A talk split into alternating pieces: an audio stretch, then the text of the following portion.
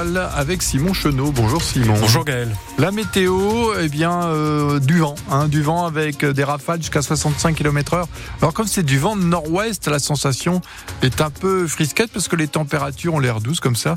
Par exemple, dans le Finistère, comprises entre 9 et 12 degrés. Après des, longues heures de négociations, un accord a enfin été trouvé à la COP 28 de Dubaï. Le texte appelle à abandonner progressivement les énergies fossiles responsables du réchauffement climatique. Emmanuel Macron salue une étape importante et appelle à accélérer la transition. Sa ministre de la Transition énergétique refuse de parler d'un accord historique. La France est satisfaite mais refuse de s'enflammer. Alors cet accord est-il historique? Les grandes lignes avec Emmanuel Collardet. De longs applaudissements et une salle debout ce matin à Dubaï au bout d'une ultime nuit de négociations. Près de 200 pays se sont mis d'accord pour accélérer la lutte contre le réchauffement climatique. Ils s'engagent notamment à tripler les capacités d'énergie renouvelable d'ici 2030. Et puis il y a donc cet appel à une transition hors des énergies fossiles. Pour la toute première fois, le monde s'engage donc à sortir du pétrole, du gaz et du charbon, mais progressivement. Le texte se limite à fixer l'objectif de zéro émission nette d'ici 2050 aux États de décider comment l'atteindre, chacun de leur côté. D'autres mécontents souligne aussi que le gaz naturel, autrement dit une énergie fossile, est présenté pourtant comme une énergie de transition et que le texte approuvé ce matin appelle également à accélérer le captage et le stockage du carbone, ce qui est vu par les défenseurs de l'environnement comme un encouragement à poursuivre la consommation des hydrocarbures. Oui, d'autres voix se disent assez insatisfaites de cet accord, celle de Valérie Masson-Delmotte, pointure de la climatologie en France. Elle considère ce matin sur France Inter que trop peu d'alternatives aux énergies fossiles sont encore évoqué dans cet accord de la COP28 à Dubaï. On va très vite reparler de la loi immigration après le coup de tonnerre du rejet du texte à l'Assemblée nationale lundi. On connaît maintenant la date de la commission mixte paritaire voulue par Emmanuel Macron. Elle aura lieu lundi prochain à 17h. Pendant plusieurs heures, sept députés et sept sénateurs de tous bords vont se réunir pour tenter de trouver un compromis. Il n'y aura pas de supporters brestois à Nantes dimanche 13h pour la 16e journée de Ligue 1 de foot. Le ministère de l'Intérieur considère qu'il y a une trop forte animosité entre les supporters des deux clubs.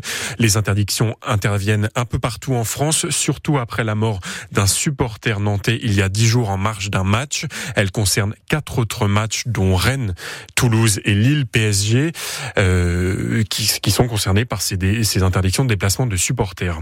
Et notez ce soir que dans 100% sans foot Braise, on reçoit Stéphane Lemignan, l'entraîneur de Concarneau, juste avant le derby contre Guingamp samedi. Rendez-vous ce soir à 18h.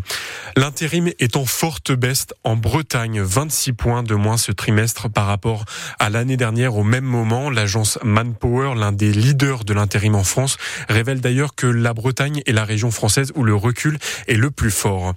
Pour travailler souvent, il faut justement un bon ordinateur. L'association Concarneau Aglo Territoire Zéro chômeurs distribue en ce moment des PC gratuits. Le seul critère simple, c'est qu'il faut avoir besoin de cet ordinateur.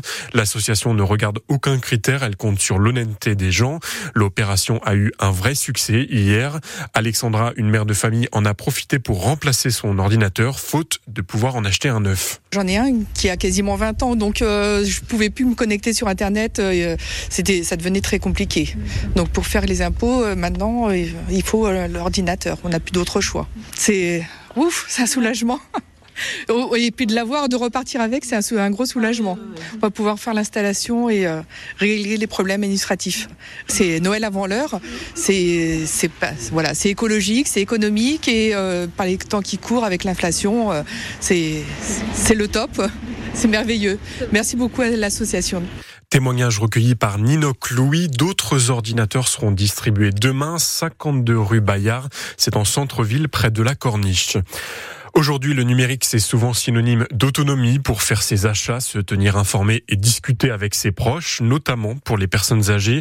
On apprend dans une étude de l'INSEE parue hier que 6% des Bretons de plus de 60 ans sont en perte d'autonomie, soit 60 000 personnes.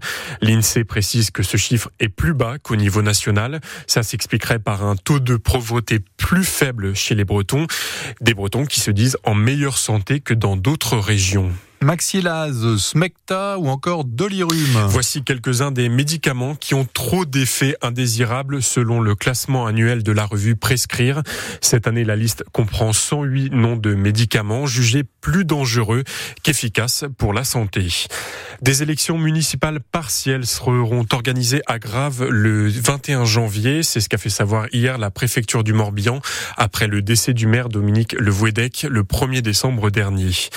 Un automobiliste a refusé hier de se, soumettre, de se soumettre à un contrôle de gendarmes sur la commune de Guiclan, tout près de l'Andivisio. Il a pris la fuite avant de se faire interpeller par les forces de l'ordre. Il a été placé en garde à vue. On vous parle de la route encore dans la nuit de vendredi à samedi. Une voiture a transpercé un mur et a, et, et, et et, euh, a fini sa course dans un jardin sur un carrefour de la D783 à la forêt Fouenan. Le propriétaire de la maison avait alerté la mairie et le département sur cette zone qu'il ne jugeait, euh, qu'il jugeait euh, pas assez sécurisée. Mais pour ce, mais pour le vice-président du Finistère, Stéphane Ledoiré, ces accidents arrivent davantage à cause du comportement de certains automobilistes c'est pas un carrefour qui est connu pour être accidentogène. On a eu très peu d'accidents sur les dix dernières années, vraiment très très peu. Il y a une voiture tous les deux ans et demi qui a un accident. Vous allez me dire c'est trop. Le problème, c'est que souvent, c'est juste le comportement de l'automobiliste qui est inadapté. Et pendant ce temps-là, il y a 10 000 véhicules par jour qui passent sans, sans encombre à cet endroit-là. On a du mal à comprendre comment euh, l'automobiliste est allé euh, effectivement percuter le, mur de la propriété riveraine. Maintenant, il y a une enquête de gendarmerie hein, qui dira si euh, la vitesse ou, ou l'alcoolémie sont, sont, en cause. Et on va faire une étude de sécurité dans, dans les semaines qui viennent avec des prises de mesures pour voir la vitesse médiane à cet endroit-là. Le doute est levé. Le parc naturel d'Armorique sera bien ouvert pour Noël. C'était l'incertitude après le passage de Kiran qui a largement endommagé cet espace naturel. Le domaine de Ménezmer, par exemple, à Anvec sera ouvert de 13 à 18 heures tous les jours des vacances de Noël, sauf le 24, 25 décembre et le 1er janvier. C'est aujourd'hui la sortie du second volet du film Les Trois Mousquetaires. Le premier opus avait fait 3 millions d'entrées de spectateurs. Au casting du deuxième volet, il y a toujours François Civil en D'Artagnan, Vincent Cassel, Romain Duris et Eva Green. Une grande partie du film a été tournée en Bretagne, dans la cité corsaire de Saint-Malo.